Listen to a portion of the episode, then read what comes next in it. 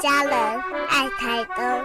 请您把心留在都兰山路，把爱留在太平洋滨。欢迎收听《爱在台东》。静茹制作主持。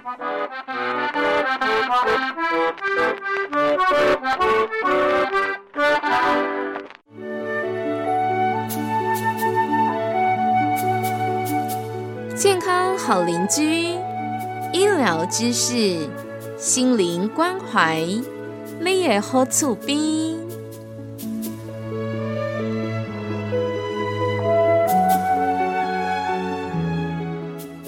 亲爱的朋友，欢迎来到我们健康好邻居的单元，一起来关心身心灵健康的议题。今天呢，我们在这样的一个单元时间里哦，继续为大家邀请到的是来自于嘉丽丽基金会的执行长吴芳芳。芳芳姐您好，你好，季如好，听众朋友好，是。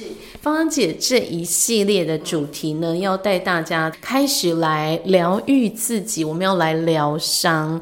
那么疗愈的过程呢，其实也是一个改变的过程。我们之前提过了，改变我们要有一些迷思的厘清。对于改变这件事情呢，我们要有正确的认识。接着呢，我们在上一回的节目当中，芳芳姐其实已经给我们一些功课了，我们要开始练习怎么做改变哦。印象很深刻是教我们要找一个对的时间，透过冥想的方式去问自己我们怎么了，而且这样的做法最好就是在自己开始有一点闷闷不乐的时候，觉得自己有点不对劲，有情绪出现的时候再来做哦。啊，因为我们都要回去练习。相信听众朋友也是一样的，都要回去练习，所以会印象深刻。那接下来呢？诶，我们为什么做这件事情？当然，芳芳姐要再跟我们复习一下啊。我们做这件事情其实是有道理、有原因的，也是我们面对改变的一个重要步骤哦。所以，请芳芳姐来跟大家做一个提醒。好的，嗯，听众朋友，其实我们了解了情绪的作用，情绪是有作用的，情绪其实它没有绝对的好。或者是绝对的不好。你说我们大部分的人认为说欢乐、喜乐、开心，开心是个好事嘛？有谁说开心是不是好事？开心过了头会不会乐极生悲啊？嗯嗯，就没有那个危机意识啦，等等的哈。你看这一次的那个新冠病毒的这个防疫，我们就可以看见每一个国家的那个情绪风格的不同，而造成的后果。你看意大利人，他们是不是很 happy？他们同就是很 happy，他的他的那个 feeling 啊等等的感受是很重要的。他们把感受放在最前面，你不可以控，你不可以约束我的感受啊等等的。他们错过了那个。最前端的那个防疫期，太嗨，太太高兴了。然后日本人是分析型，他们照理来讲应该就是说非常非常的小心的，对不对？但是日本让人这一次让人跌破眼镜，其实是因为他的民族的情绪风格，集体的民族的情绪风格里面，他们是演绎型思考。他是慢步调的，呃，他他就一定要按照系统，要按照步骤，怎么突发的那个事情，他来不及。而且他们一般不喜欢做吹哨者，他们是很低调的，以至于就错失了那个先机。当然有很多的因素，可是跟情绪的风格都都是有。有关联的哈，那其实情绪它其实是有作用跟价值的。一个成熟跟聪明的人，他可以利用情绪来帮助我们思考。比如说，嗯，我小时候看过那个霸凌，我的亲友当中有人就是被被霸凌，那我心里面非常的难过，我就是看不得。别人被霸凌，尤其是小孩，因此呢，就我就慢慢慢慢变成，就是说，本来是有一个很气愤的情绪，但是这个情绪帮助我沉呃可以沉淀下来，然后去思考。透过思考的时候，我利用这个思考也可以调节我的情绪，啊，调节我的情绪，这是我们要帮助我们的孩子的。然后，呃，关键是我有没有找到方法。好，那为什么童年疏忽、童年受到那个感情疏忽的孩子，他感受不到情绪呢？因为，呃，他认为情绪跟感受是一种负担，他从小就是看了太多太多恐怖的事情，或是一打开门一一一睁开眼睛就是悲伤了，就是无助的。哎呀，干脆我就忽视它，我不要有这样的情绪。再加上家长的示范都是不在乎你的你的情绪的，因此呢，他就是久了以后，他就变成一个就是完全麻木的人。不不知道自己如何了，那情绪常常是会跟我们身体的一个沟通。哎，情绪为为什么有我们有情绪？其实情绪是我们跟身体之间的一个一个沟通，情绪也是我们的健康身心灵的一部分，它都是息息相关的。然后每一种情绪的存在都有它的目的，帮助我们去适应环境，帮助我们警觉生气。有时候有些人该生气的，可是他都不生气，那完蛋的，会会会把自己毁掉、崩解。然后情绪呢，可以帮助我们，比如说啊，我有呃两两个人那个荷尔蒙发动的时候，两个爱情发动的时候，哇，结婚了、生子了，情绪的作用很大，包括繁衍后代。所以所以不要小看情绪，而且情绪可以怎么样？呃，让我们跟人有关系。拉近我们人跟人之间的关系，我发现对方，我感受到对方的受伤的情绪了，然后我亲近他，是不是我们的关系就就亲近了哈？而且呢，情绪帮助我们找到生命的意义。那我就透过我童年的时候看见，呃，我的呃亲属里面有一个长期被被欺负、被霸凌，然后我觉得我我为这样子的同理。非常感同感同身受，那我就开始一直转变转变，透过思考转变转变。后来我就从事一个助人者的一个一个工作，让我的人生觉得我我觉得我找对了，找对了我的服饰，然后我很有意义哈。那很可惜，童年受到情感忽视，我忽忽视的孩子，忽视的人，他常常试图就是压抑、抵消或是否定。它其实情绪是我们建构内建跟反馈的一个很大的动力跟价值，但是而且是一个系统，但是我们这种童年被疏忽的孩子，常常就是抵消它，那太可惜。是，因此我们在谈疗愈这件事情的时候，在面对改变、去疗愈自己或疗愈童年情感疏忽这一段历程的时候，面对情绪，找出情绪的价值是很重要的。所以之前芳芳姐给我们的功课，带我们去冥想，想想自己怎么了，其实就是找出自己的情绪，找出自己情绪的价值在哪里哦。其实说到情绪这件事情呢，没有那么简单，喜怒哀乐四个字讲完而已哦。我们真的是比。必须要更深层的去探讨。那么，跟大家做这样一个简单的复习之后呢，当然还是有一些功课，我们要开始慢慢慢慢的要前进，要改变哦。稍待一会儿，节目当中我们继续回现场，请芳姐来跟大家做一个提醒。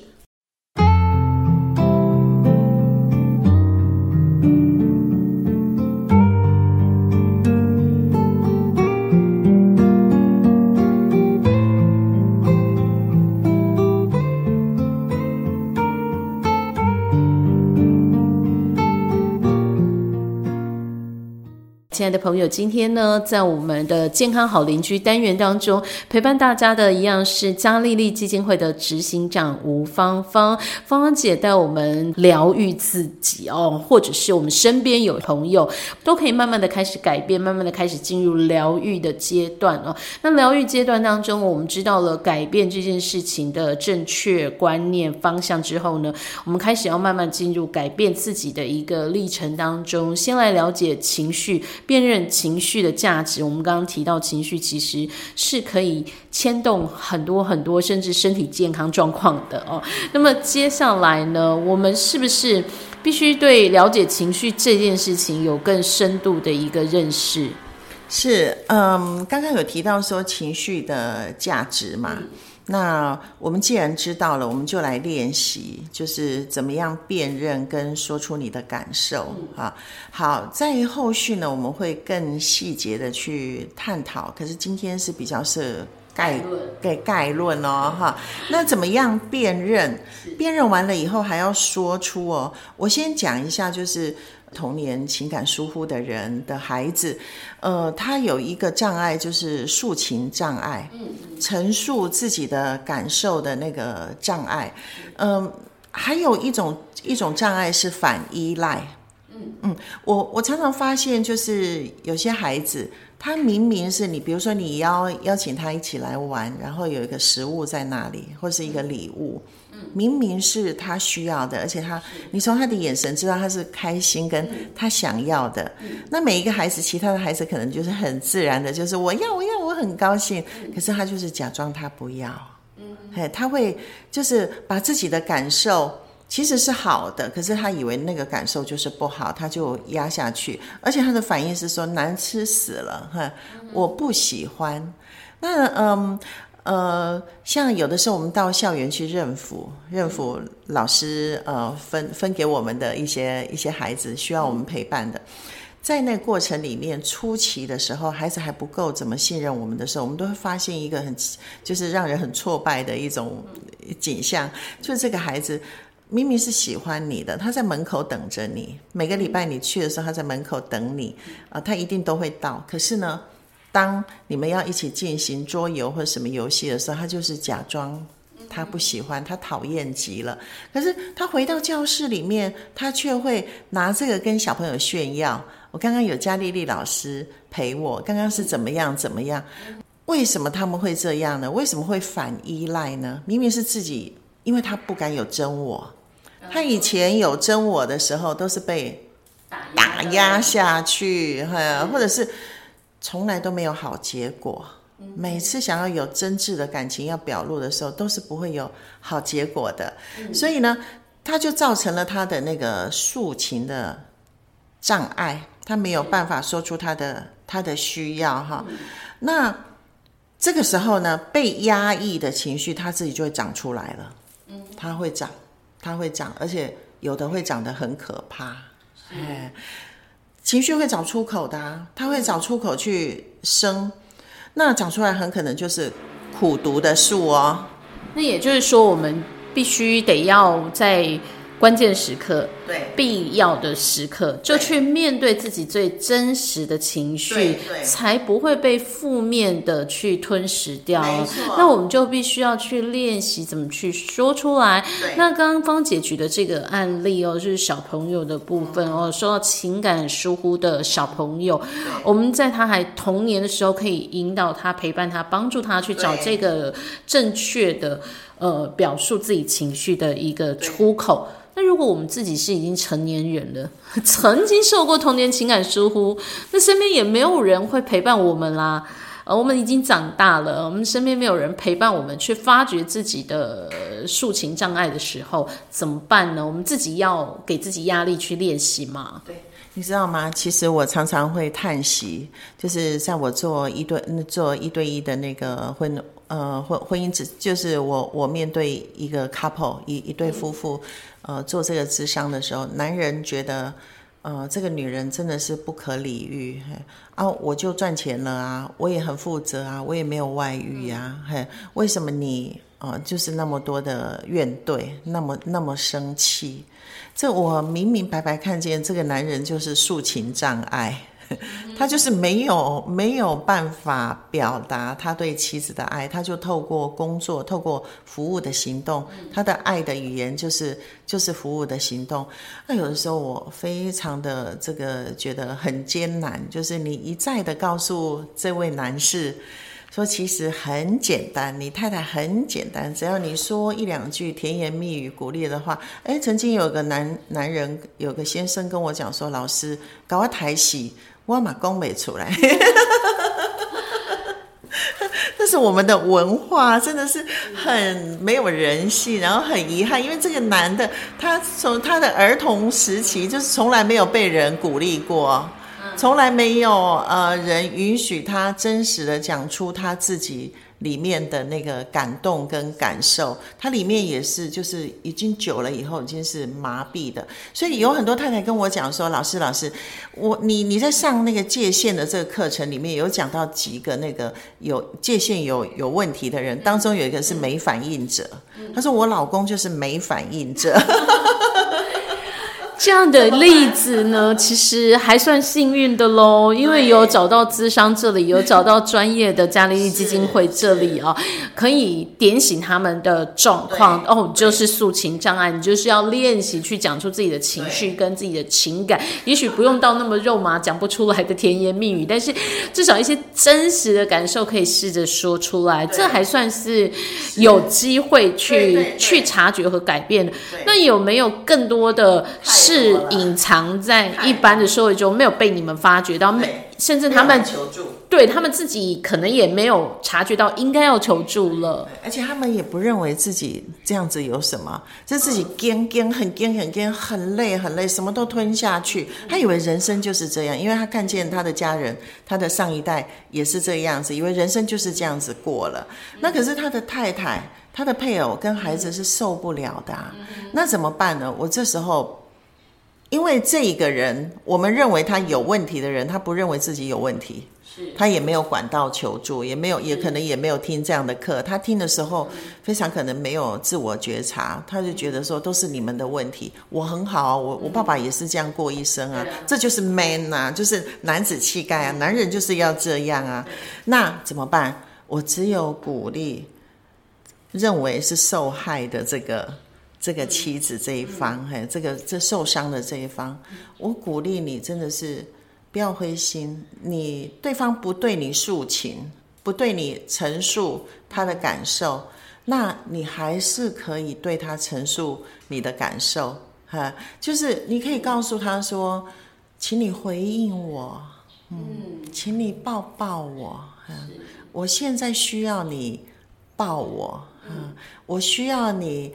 呃，摸摸我的头，我希望你坐我旁边，坐我旁边好不好？嗯，你要把你的需要一定要讲出来，要不然你里面也会变成苦毒，变成像他一样的，然后会长出怪里怪气的，然后有毒的那个树来，因为情绪会找出口的。是，那也就是说，我们呃，更多的朋友没有咨询的管道，没有察觉到自己问题之前呢？也许透过我们今天节目的分享，给大家一个机会，你自己。如果发现哎身边人怪怪的时候，哎，也许回头看看是不是你自己的诉情障碍。那我们也许透过今天的节目，给收音旁的听众朋友一个小小的帮助。如果你察觉到你身边的人是有诉情障碍的，我们是不是协助引导他来表述自己的情绪啊？这是我们节目当中希望能够有一点点小小影响的地方哦。好，所以带大家来认识情绪这件事情，面对情绪。真正的价值，然后我们要呃辨认出这个诉情障碍的问题 哈，怎么样去表述自己感情，真的是一个障碍，是一个问题。我们要去辨认、察觉出这个问题，才能够有进一步的改变跟做法嘛，对不对？对，是这个辨认的部分，我我我首先要鼓励你哈，就是说你自己要很诚实的面对你自己，比如说你嗯。你明明想要，嗯，你明明想要一起跟他们一起去吃那那个东西，或是你想要点那道那道菜，或是要那个礼物，可是你拢给先，嘿，你又会吞下去，然后就是假装，然后我不喜欢，我那那不是我的口味或什么，可是你为什么要违背你自己呢？那我鼓励你从这样的觉察开始，你就说出来。说出来失败了又有什么关系呢？对方不帮你付那个钱，你自己付嘛。啊不，你你自己没钱付也没关系啊，就这一次不吃嘛。自己要说出来哦，我真的好喜欢吃你讲的这一道菜，虽然有点贵，可是我真的好喜欢吃哦。就这样，别人问问说，哎，你要不要呃来来呃需要我帮点什么忙吗？哈，那明明是需要的，可是你又吞下去啊，不用不用。那我鼓励你，就是啊，让我想一下，因为我要你立刻说，我需要你帮忙，可能很难，要拉扯很久。你就说啊，但你和我休息嘞，嘿，我想想，我等一下再告诉你。好，挂掉电话。好，过了一下子打电话，鼓起勇气，你写不，你如果讲不出来，你用写的。是的，芳芳老师，你就照着那个纸来念。我真的需要你来帮忙。练习，哎，觉察自己，然后那个反依赖的部分，先把它翻转过来。好，所以这是我们这一周的功课，先练习觉察自己的情绪，去诚实的说出来哦。练习说出来这件事情，真的，呃，也许对很多朋友来讲是。需要一点时间的，不过慢慢开始哦，总会有改变的哦。这是我们今天节目当中由呃我们嘉利基金会的执行长哦，非常专业的来给大家的一些建议。希望听众朋友要勇敢走出这一步，开始给自己一点功课来练习喽。今天谢谢芳芳姐的陪伴，谢谢你，谢谢，拜拜。